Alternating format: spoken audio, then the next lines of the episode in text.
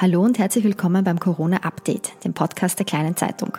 Mein Name ist Sonja Krause, ich bin die Gesundheitsredakteurin der Kleinen Zeitung und heute spreche ich wieder nach einer kleinen Pause gestern mit dem Infektionsspezialisten Dr. Bernhard Haas von den Steinmärkischen Krankenanstaltengesellschaften. Hallo, Herr Dr. Haas. Schönen guten Tag, Frau Krause. Wir haben jetzt ja schon eine kleine Routine entwickelt und wir wollen auch heute wieder starten ähm, mit äh, zwei Leserfragen, die uns erreicht haben. Die erste Frage bezieht sich darauf, äh, wenn ich eine Covid-19-Erkrankung habe, ähm, aber mit milden Symptomen zu Hause bin. Das heißt, ich habe Fieber und Erkältungssymptome. Wie behandle ich mich denn da richtig? Also wenn ich jetzt nicht ins Krankenhaus muss, sondern eben nur eine leichte Verlaufsform habe, was tue ich denn da am besten, ähm, um möglichst schnell wieder gesund zu werden? Was sind da Ihre Ratschläge, Herr Dr. Haas? Ja, Krause, das ist, glaube ich, momentan eine sehr, sehr wichtige Frage, da ja viele der mit SARS-CoV-2 Infizierten nur einen leichten oder einen gering ausgeprägten Krankheitsverlauf haben, der auf alle Fälle zu Hause unter Anführungszeichen jetzt auskuriert werden kann. Ich rate jedem meiner Patienten, vor allem die, denjenigen, die ich schon sehr lange kenne und betreue, folgendes. Sie sollen eine Art Tagebuch führen. Das ist insofern wichtig, weil man oft die zeitlichen äh, Zusammenhänge und das Erinnerungsvermögen nach einigen Tagen nachlässt. Das heißt, es ist gut, irgendwas wo schriftlich festzuhalten. Das kann nun sein, dass man in einem Notizbuch jeden Tag eine Seite befüllt oder im Kalender, sei es in Papierform oder auch am Smartphone, Smartphone tagtäglich einige Einträge zu den Symptomen erstellt. Was soll nun alles in diesem Kalender vermerkt sein? Am allerwichtigsten zu Beginn, wann die ersten Symptome aufgetreten sind und wie man diese verspürt hat. Das Zweite, was man immer eintragen soll, ist die Körpertemperatur. Man soll zumindest zweimal täglich die Temperatur messen. Hier auch wieder wichtig, immer an der gleichen Stelle. Das wird in den allermeisten Fällen sozusagen in der Achsel sein und dann einfach die gemessene Temperatur eintragen. Und dann, das mag jetzt ein wenig kompliziert am Radio klingen, wenn man sich aber einmal aufgeschrieben hat, ist es sehr einfach. Die allgemeinen Symptome, die jedem bekannt sind, Husten, Schnupfen, Halsschmerzen, aber auch jetzt ein paar Extrasymptome, die wir auch schon in einigen der vorigen äh, Interviews besprochen haben, wie Riechstörungen oder aber auch Bauchschmerzen und Durchfall, aber auch Gliederschmerzen, dass man für all diese Symptome vielleicht eine Spalte macht oder dann jeweils, wenn sie auftreten, mit J für Ja und N für N ähm, äh, äh, für Nein einfach hinschreibt. Dass man noch einmal einfach all diese Symptome tagtäglich bei sich selber quasi im Geiste abfragt und sagt, habe ich heute Husten? Ja, nein. Habe ich heute Bauchschmerzen? Ja, nein. Und das einfach ganz kurz hinschreibt. Im einfachsten mit einer Tabelle oder wenn man sich alles für Spalten dafür macht. Wichtig wäre dann auch, sich tagtäglich zu überlegen, sind die Symptome, jetzt vor allem bei Husten oder bei den gängigen Symptomen, sind die heute stärker ausgeprägt als am Vortag oder weniger? Das heißt, äh, verspüre ich mehr Hustenreiz und ist der schlimmer als am Vortag. Und das geht auch leicht, wenn ich dann schreibe Husten, ja, nein, also Husten, kleines J für ja. Und dann, wie wir es von der, jetzt vom Wetterbericht oder was erkennen, mit einem Pfeil nach oben oder wie auch immer, wenn die Symptome stärker sind als am Vortag und mit einem Pfeil nach unten, wenn sie wieder schwächer sind oder ein Ist-Gleichzeichen, wenn sie ungefähr gleich sind. Das ist, wenn man dann später vielleicht einen Arzt braucht und, und ihm die Symptomenabfolge am Telefon erzählt, extrem hilfreich. Und in Zeiten, wo Ärzte sehr, sehr viel zu tun haben, hilft es auch, eine rasche Abklärung und Behandlung der Patienten zu ermöglichen. Das heißt, man macht dieses Tagebuch ähm, einerseits einmal, um sich selbst zu beobachten, aber auch, um danach mit dem Arzt darüber reden zu können, was, was, was der eigene Krankheitsverlauf so ist. Kann man das so das zusammenfassen? Ist, ja, das ist richtig. Man tut sich leichter selbst sozusagen in der Erinnerung und man hilft auch den, dem ärztlichen, äh, dem ärztlichen Gesundheitspersonal, wenn dieses die Anamnese erheben muss, dass man das rasch und effizient tun kann. Gut, das wäre jetzt einmal. Lass mich nun ja, auf auf einige Dinge eingehen. Zum Beispiel, was tue ich nun, wenn ich, wenn ich milde Symptome, eine Temperaturerhöhung habe? Also alles, was, was bis 38 Grad Celsius ist, sozusagen ich messe die Temperatur. Und das hat zur Folge, dass eine sonst gesunde Person, sprich eine Person ohne Vorerkrankung, sollte dann eher zurückhaltend mit der Einnahme von fiebersenkenden Mitteln sein. Was wären, was wären die gängigsten fiebersenkenden Mittel, die bei uns erhältlich sind, ohne Rezept? Das wäre zum Beispiel Aspirin, die Acetylsalicylsäure oder auch Mexalen wäre ein häufiger äh, Handelsname für den Inhaltsstoff Paracetamol. Oder es gibt es auch wirklich als, als Generikum von Paracetamol. Das heißt, wenn ich nur geringe Temperaturerhöhungen habe und sonst gesund bin und auch ausreichend trinken kann, ist es vielleicht ratsam, mit diesen fiebersenkenden Mitteln sehr, sehr sparsam umzugehen, weil viele Studien gezeigt haben, dass gerade bei der viralen Abwehr äh, viele dieser antiinflammatorischen Prozesse, das heißt, das sind Entzündungsprozesse, die den Virenabwehrkampf unterstützen, dass genau diese Prozesse bei einer erhöhten Körpertemperatur effizienter und auch rascher ähm, ablaufen. Das bedeutet, wenn ich jetzt mal zusammenfasse, ähm, man sollte Fieber nicht sofort senken, sondern man darf ruhig ein bisschen oder erhöhte Temperatur aushalten, ähm, um quasi den, den, den Krankheits- oder den, den Immunkampf des Körpers, sagen wir es vielleicht so, äh, dadurch zu unterstützen. Kann man das so zusammenfassen? Das ist vollkommen richtig. Wichtig ist aber, und das war die von mir gesagt, die Einschränkung, wenn man gesund, also sonst gesund ist, ohne chronische Vorerkrankungen, das wollte ich damit sagen, ähm, weil es natürlich Patientengruppen gibt, die, wenn sie, wenn sie äh, schon vorher ein, ein, ein Aspirin oder aus wegen, wegen anderen chronischen Krankheiten einnehmen, dass die das natürlich nicht absetzen sollen. Und da gilt immer wieder das Gleiche, wenn ich eine chronische Vorerkrankung habe, zum Beispiel Herz-Kreislauf-Erkrankungen oder Diabetes, dann muss ich natürlich rasch mit meinem behandelten Arzt Rücksprache halten, ab welcher Temperatur ich welche Medikamente sozusagen dann auch einnehmen soll. Also das kann man nicht allgemein sagen, da müsste man dann quasi mit seinem eigenen Arzt drüber sprechen, was da zu tun ist in ja. diesem Fall.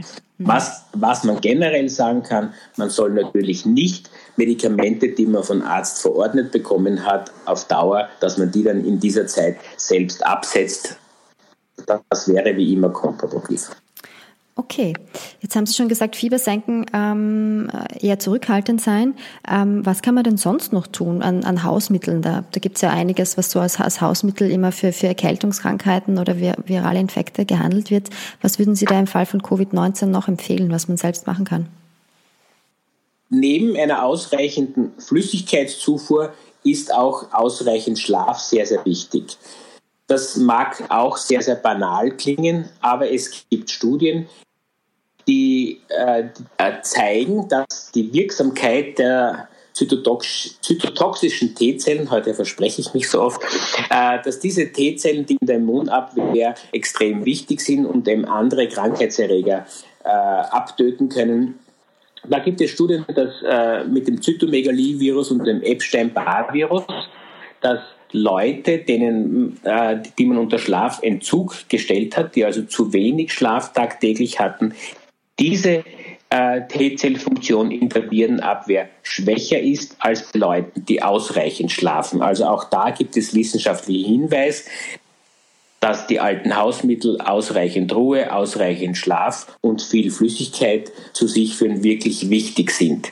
Ähm, wenn man den Alkohol habe ich schon angesprochen, den sollte man, wenn möglich, ganz reduzieren und auch ein Rauchstopp wäre extrem wichtig, wenn man ein Raucher ist. Jetzt sitzt man zu Hause mit so einer Erkrankung. Vielleicht ist es da für viele Leute ähm, auch ein bisschen unbefriedigend, nichts anderes tun zu können, als quasi nur abzuwarten und Tee zu trinken.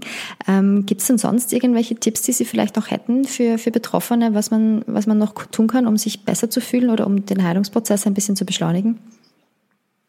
Ja, nachdem sozusagen in den allermeisten Fällen ja die Atemwege betroffen sind, wäre es sinnvoll, hier die Atemwege sozusagen im Sinne einer richtigen Durchlüftung und einer richtigen, richtigen Durchatmen auch sozusagen ein, ein wenig zu belohnen. was könnte man da machen? Eine Atemgymnastik. Äh, das wäre sozusagen drei bis viermal täglich für einen Zeitraum 10 bis 15 Minuten durchzuführen. Das kann man sich auch im Handy dann abmessen, weil wenn man 15 Minuten konzentriert diese Atemübungen macht, das ist dann schon ganz schön lange, da muss man sich vorher einen Timer stellen. Wie sollte das dann ablaufen? Man sollte den Raum vorher gut lüften, damit sozusagen frische Luft drinnen ist. Man sollte aber trotzdem dann wieder so lange warten, dass die Luft nicht zu kalt ist, wenn man mit der Atemgymnastik beginnt, weil das Einatmen von kalter Luft wiederum einen Hustenreiz auslösen kann. Wie geht es? Man steht auf, streckt die Arme zur Decke und atmet dabei so tief wie möglich über die Nase ein und schaut, dass man sich beim tiefen Einatmen ganz, ganz rauf bis zur Decke streckt und den ganzen Brustraum entfaltet, die Arme zur Decke rauf und dann langsam über den Mund mit der sogenannten Lippenbremse wieder ausatmet, dass man einfach das Ausatmen gegen einen gewissen Widerstand, den man mit den Lippen sozusagen bildet, langsam die Luft wieder ausstreichen lässt. Und wenn man das sozusagen äh, öfters wiederholt und das über einen Zeitraum bis 10, äh, von 10 bis 15 Minuten durchführt und das dreimal täglich wiederholt, dann hat man sozusagen schon seinen Atemwegen und seiner Lunge viel, viel Gutes getan. Das ist ein wunderbarer Tipp. Ähm, kann wahrscheinlich auch jeder durchführen, der auch nicht krank ist, oder? Kann ich mir vorstellen, dass man das auch prophylaktisch oder halt vorsorglich machen kann das kann man auch, auch anderen Leuten raten, um einfach die Atemwege sozusagen fit zu halten. Wunderbar. Jetzt haben wir die erste Leserfrage, glaube ich, ganz gut abgehandelt. Äh, wir hatten noch eine zweite. Da geht es jetzt um, um ein Thema, das wir ja schon implizit angesprochen haben. Nämlich, ähm, uns hat ein Leser gefragt, wie ist denn, also ist es denn möglich, äh, über Zigarettenrauch ähm, das Virus zu übertragen? Der Gedanke dahinter ist, dass man ja in manchen Situationen unfreiwillig ähm, quasi vom Rauch der anderen belästigt wird. Vom Balkon zieht quasi der Rauch, äh, der Zigarettenrauch vom Nachbarn hoch oder draußen im Freien könnte das passieren, ist, und der Rauch kommt ja, wie der Leser richtig äh, angemerkt hat, tief aus der Lunge heraus. Könnte denn der Zigarettenrauch ein Weg sein, wie Viren sich ähm, verteilen und wie auch eine Ansteckung passieren kann? Lassen Sie mich auf die Frage mal genauer eingehen. Wenn ich das richtig verstehe, geht es, dass man vom Nachbarfenster her oder vom Nachbarbalkon her, also Balkon, äh, ich, ich gehe jetzt mal vom Nachbarfenster aus, aus dass man beim ich mache selber das Fenster auf und, und lüfte und vom Nachbarfenster her sozusagen kommt auch äh, Luft aus dem Zimmer raus und der riecht nach Tabakrauch und das mag unangenehm sein und ich werde dann sozusagen bei mir wieder das Fenster schließen, weil ich einfach den unangenehmen äh, Geruch nicht bei mir in der eigenen Wohnung haben will. Aber und natürlich dann zu einem späteren Zeitpunkt lüften. Aber ein Risiko für eine Übertragung äh, von SARS-CoV-2 sehe ich darin eigentlich nicht. Warum ist das ungefährlich? Wie schon angesprochen, die kleinen ähm, infektiösen Tröpfchen bleiben ja nur für eine gewisse Zeit in der Luft und können deshalb nur eine, eine sehr geringe horizontale Distanz ich sage jetzt mal von maximal zwei Meter äh, weit überbrücken.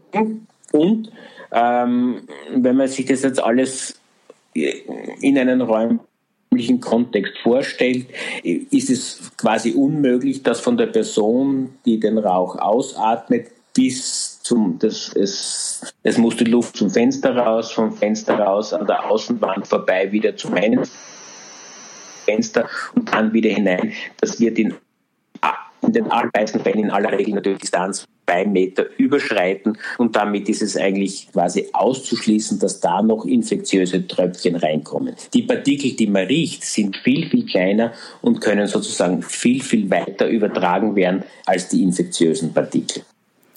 Ich fasse es jetzt nochmal zusammen. Wir hatten jetzt, glaube ich, auch eine kleine Tonstörung drinnen. Ähm, Sie sagen, quasi von einem Fenster zum anderen oder von einem Balkon zum anderen äh, gibt es da äh, kein Ansteckungsrisiko, da ähm, diese infektiösen Partikel, von denen wir ja schon oft gesprochen haben, einen solchen weiten Weg gar nicht zurücklegen können. Und diese Partikel, die man riecht als Zigarettenrauch, die sind ähm, viel kleiner und sind quasi kein Virentransporter. Habe ich das so richtig zusammengefasst? Ja, das ist richtig zusammengefasst. Wunderbar. Dann haben wir jetzt ja noch einiges zu besprechen, nachdem es ja gestern äh, eine neue, äh, neue Maßnahmen verkündet wurden von der österreichischen Bundesregierung, die uns alle zumindest, also so ist zumindest der Plan, ab Mittwoch ähm, ereilen sollten. Ich werde das jetzt einmal kurz zusammenfassen, was da gestern ähm, von der Bundesregierung ähm, beschlossen wurde. Ähm, ab Mittwoch soll es soll gelten, dass man Supermärkte nur noch mit einem sogenannten Mund-Nasenschutz betreten darf. Auch die Angestellten in den Supermärkten ähm, brauchen Handschuhe und müssen einen solchen Mund-Nasenschutz tragen. Ähm, es sollen auch nur noch, nur noch Einzelpersonen in die Geschäftslokale hineinkommen. Es soll in Zukunft auch so sein, dass es äh, quasi eine Zugangsbeschränkung geben soll, also eine maximale Personenanzahl an, an Menschen, die in einem, in einem Geschäft sein darf. Äh, wenn diese erreicht ist, muss man quasi warten, bis jemand anders wieder rausgeht ähm, und kann dann erst in den Supermarkt hinein. Ähm, es soll auch jeder einen Einkaufswagen benutzen, damit man diesen Sicherheitsabstand von zumindest einem Meter sicherstellen herstellen kann. Ähm, und äh, diese, dieser Mund-Nasenschutz, der wird äh, quasi von den Handelsunternehmen zur Verfügung gestellt werden. Also so die Vorstellung, man bekommt dann, bevor man das Geschäft betritt, einen Mund-Nasenschutz, den man auch tragen muss. Jetzt sind da aus diesen ganzen Maßnahmen, die da verkündet wurden, natürlich viele Fragen aufgetreten. Mal ganz prinzipiell, Herr Dr. Haas, was sagen Sie denn zu diesen neuen Maßnahmen, die quasi ähm, eine, eine Mund-Nasenschutzpflicht für, für, für, die, für die Supermärkte ähm, bedeuten. Ist das eine sinnvolle Maßnahme? Das Tragen eines Mund-Nasenschutzes ist sozusagen, wenn man es als einen Teil eines Maßnahmenbündels sieht, sicherlich eine Maßnahme, die weiterhelfen kann, die Übertragungszahlen in unserem Land zu reduzieren. Das heißt, dieses berühmte R0 weiter zu senken und damit irgendwann auf ein R0 kleiner als 1 zu kommen. Wichtig, ich habe es nochmal angeführt, es, es muss Teil eines Bündels von Maßnahmen sein. Äh, welche anderen Maßnahmen kennen wir in diesem Bündel? Das wäre das Abstand halten, das Social Distancing, aber auch das regelmäßige Händewaschen und sich nicht ins Gesicht greifen mit den, mit den Händen. Und wenn man das alles zusammen sozusagen äh, berücksichtigt, dann sind diese Maßnahmen sinnvoll und auch miteinander in Ergänzung eintretend. Wir haben das eh auch schon einmal sehr ausführlich besprochen, äh, welche Schutzmaske was leisten kann. Jetzt sprechen wir in dem Zusammenhang von diesem äh, Mund-Nasenschutz, den viele auch so als, als äh, OP-Maske vielleicht kennen, also als Chirurgenmaske. Ähm, und wir haben da auch schon einmal besprochen, hierbei wenn man diesen, diesen äh, Mund-Nasenschutz trägt, geht es ja vor allem darum, andere vor seinen eigenen infektiösen Tröpfchen zu schützen. Also ich verhindere durch das Tragen dieses Mund-Nasenschutzes, dass ich als vielleicht schon infizierte, aber symptomlose Person meine Tröpfchen an die Umwelt abgebe. Jetzt vielleicht sollten wir noch einmal zusammenfassen, wie trage ich denn so einen Mund-Nasenschutz richtig, damit es auch funktionieren kann? Was ist denn da zu beachten? Wichtig ist immer äh, beim Tragen jeglicher Maske, also diese FFP3-Maske sozusagen, aber auch die eines Mund-Nasenschutzes ist wirklich der korrekte, dichte Sitz. Deshalb haben diese Masken auch äh, in den allermeisten Fällen im Bereich des Nasenabschlusses, das heißt, äh, wo sie sich an, an die Nase anpassen, einen, einen Draht oder ein biegsames Metall eingearbeitet, wo ich sozusagen die Kontur der Nase mit diesem Metall anpassen kann und hier einen halbwegs dichten Abschluss ähm, mit der Maske erzielen kann. Ganz einfach gesprochen, wenn ich zum Beispiel Brillenträger bin und beim Ausatmen beschlägt mir meine Brille, dann ist der, ist der Sitz nicht korrekt, weil die warme Ausatmen, die warme und feuchte Ausatmenluft sozusagen nach oben entweicht und mir sofort auf die Brillen aufgeht. Das wäre ein einfacher Test sozusagen, dann ist der, ist der Sitz nicht korrekt. Man muss die wirklich so anpassen, dass es oben bei der, äh, beim Abschluss mit den Metallbügeln dicht an die Haut angedrückt wird, aber auch äh, richtigerweise sozusagen die Maske ganz aufgefaltet wird und dann übers Kinn nach hinten gezogen wird und auch nach hinten gut angezogen wird, dass möglichst wenig Luft sozusagen ungefiltert seitlich zwischen Haut, zwischen Gesichtshaut und der Maske entweichen kann. Das Ziel muss, muss ja sein, dass möglichst der ganze Luftstrom, den ich ausatme, sozusagen nur nach Durchfilterung durch diesen Mund-Nasenschutz nach außen hin Richtung andere Personen hin entweicht. Jetzt haben Sie schon angesprochen, dass man das natürlich sehr, sehr gut äh, und richtig anlegen soll. Ähm, was gilt es denn dann noch zu beachten? Ich denke jetzt zum Beispiel daran, dass man sich der da man da etwas tut, was man eigentlich nicht tun soll, dass man sich eventuell ins Gesicht fasst, wenn man diese Maske anlegt. Worauf ist denn da besonders zu achten, um jetzt nicht ein zusätzliches Infektionsrisiko darzustellen durch das Anlegen der Maske? Also wichtig wäre, nachdem ich schon gesagt habe, ich drücke mir diesen, diesen, diesen Nasenbügel sozusagen an, da bin ich schon sehr, sehr nah im Bereich der Augen, dass ich hier besonders sorgsam bin, dass ich mir eben nicht in die Augen oder an die Augenbindehaut fasse. Äh, idealerweise ist natürlich vor dem An, dass ich mir vor dem Anlegen der Maske gut die Hände waschen kann und auch die Hände desinfizieren kann. Das wäre das Wichtige sozusagen, dass ich vor und nach dem Hantieren mit der Maske mir immer sehr, sehr gut die Hände wasche.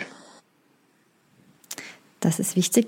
Jetzt sagen Sie schon nach dem Hantieren mit der Maske. Ähm, wie legt man denn so eine Maske richtig ab, damit, damit da auch nichts passieren kann im Sinne einer, einer möglichen Virenübertragung? Bei diesem Mund-Nasenschutz gibt es natürlich verschiedene Ausführungen. Äh, es gibt die Ausführung, die auch sehr häufig in den Krankenhäusern verwendet wird, wo nur Bänder sind, die man sozusagen hinter dem Kopf zusammenknüpfen muss, meistens in Form einer Masche.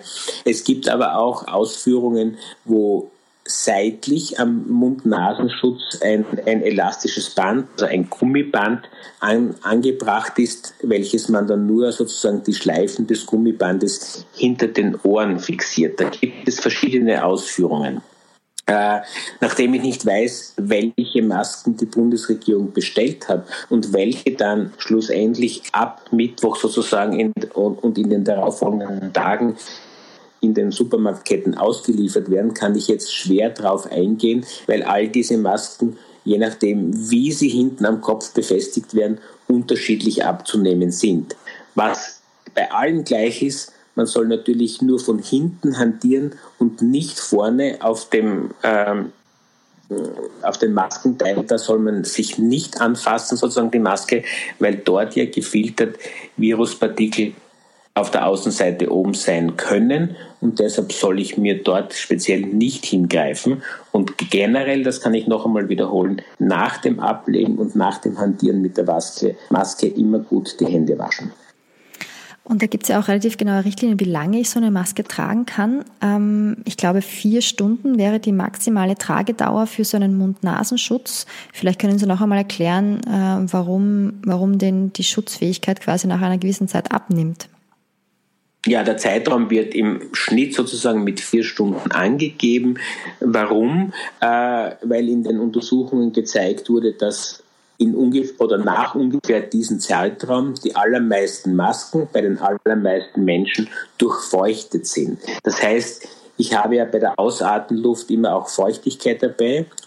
Wie unter anderem in der Feuchtigkeit, also wird die Feuchtigkeit auch mit den kleinen Tröpfchen, die, um die wir ja schon jetzt immer gesprochen haben, abtransportiert. Und diese kleinen Tröpfchen bleiben nun in der Maske hängen und bilden dort immer mehr und mehr Feuchtigkeit. Und wenn dieses, äh, dieser Filterstoff sozusagen nicht mehr von diesen kleinen Tröpfchen aufnehmen kann, man spricht dann davon, dass die Maske durchnässt ist, dann hat sie auch keine Schutzfunktion mehr. Und spätestens dann muss man die Maske ablegen oder wechseln. Und eine weitere Frage, die uns jetzt ja auch schon von, von, vielen, äh, von vielen Usern äh, oder Hörern oder Lesern, alle zusammen, äh, erreicht hat, ist, ähm, wie ist es denn mit selbstgenähten Masken? Das Internet ist ja voll von, äh, von Anleitungen, wie man sich quasi selbst Masken nähen kann. Ähm, welche Materialien könnten denn da gut funktionieren und habe ich denn da eine ähnliche Schutzwirkung wie mit einem quasi offiziellen Mund-Nasenschutz erreicht? Äh, die Antwort ist sehr, sehr schwierig, weil, wie Sie schon selbst gesagt haben, die, die Anleitungen, äh, die man im Internet findet, natürlich sehr, sehr vielfältig sind und natürlich auch die von den verschiedenen Personen verwendeten Materialien. Das heißt, man kann generell sagen, dass eine selbstgenähte und selbstgefertigte Maske äh, niemals die gleiche gute Schutzwirkung erzielen wird können wie eine zertifizierte und geprüfte Maske von einem der anerkannten Hersteller. Das ist einmal klar. Aber in, in Zeiten einer extremen Ressourcenknappheit kann es natürlich angebracht sein, sich Masken selbst herzustellen. Äh, was gilt es dabei zu beachten? Erstens mal, auch wenn man da den Schnitt sich anschaut, sollte es ein, ein, ein Schnittmuster sein, das einem gut passt sozusagen die Schnittzeichnung müsste man zuerst schon mal anlegen bei sich im Gesicht, ob das von der Größe her sinnvoll ist. Und dann muss man sich Sorgen machen oder Gedanken machen, welchen Stoff man verwendet. Da ist zu sagen, dass der Stoff möglichst dicht sein soll, also dicht gewebt. Hier spricht man von der sogenannten Grammatur des Stoffes. Das ist das Gewicht, das ein Quadratmeter Stoff hat, ähnlich wie bei der Gewichtsbeschreibung von Papier oder von Druckerpapier. Da kennt man das auch zum Beispiel, wie viel Gramm pro Quadratmeter. Das wird auch bei den Stoffen verwendet.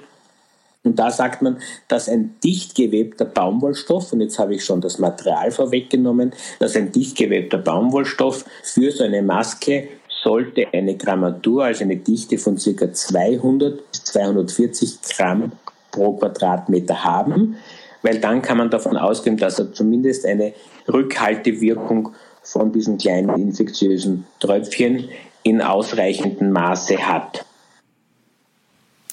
Sehr interessant. Das heißt, da gibt es eigentlich schon äh, relativ gute, gute Hinweise, ähm, wie, man das, wie man das herstellen könnte.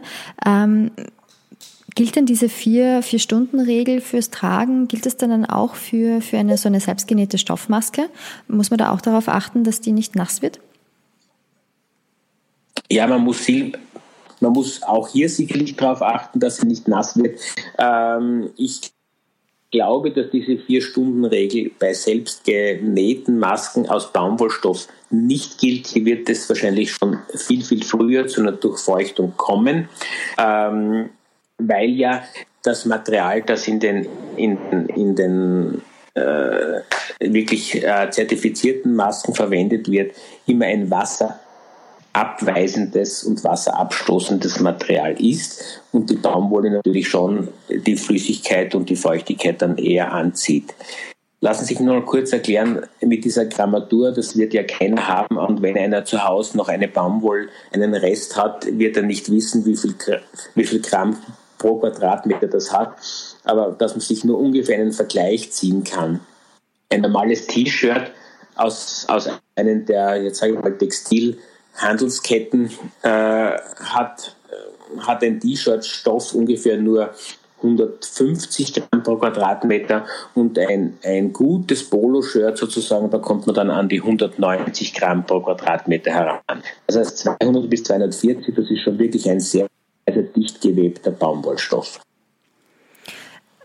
Wir hatten das Thema eher schon einmal, ähm, jetzt quasi loszuziehen und, und sich auf die Suche nach so einem dicht gewebten Baumwollstoff zu machen, ist aber wahrscheinlich nicht anzuraten, oder? Also das sollte man wahrscheinlich eher ähm, darauf achten, was man schon zu Hause hat und dann diese Dinge verwenden, weil wenn ich nach draußen gehe, um, um sowas einzukaufen, begebe ich mich ja wieder in eine mögliche Gefahrensituation. Oder wie ist das zu bewerten?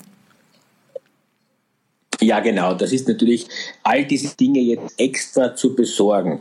Weil da brauche ich natürlich viel. Ich brauche Nähzeug, ich brauche den Stoff, ich brauche den Drahtbügel. Wenn, wenn ich mir das alles sozusagen jetzt einzeln beschaffen muss irgendwo jetzt und das vielleicht noch dazu in verschiedenen Läden, äh, dann läuft das vollkommen sozusagen an dem Sinn der Empfehlungen vorbei. Da ist es besser, auf die Masken, die dann vor den Supermarktketten ausgeteilt werden oder so zu warten, als sich da jetzt sozusagen äh, viele unnötige Sozialkontakten auszusetzen, um zu den einzelnen Bestandteilen für eine Maske zu kommen.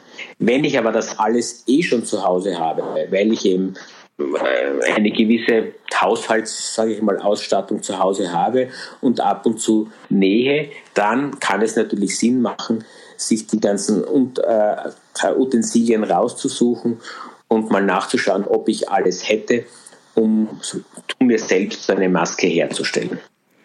Und diese Maske könnte ich dann ja auch wiederverwenden, ähm, einfach waschen oder wie, wie kann ich diese, diese selbstgenähte Stoffmaske wieder benutzen?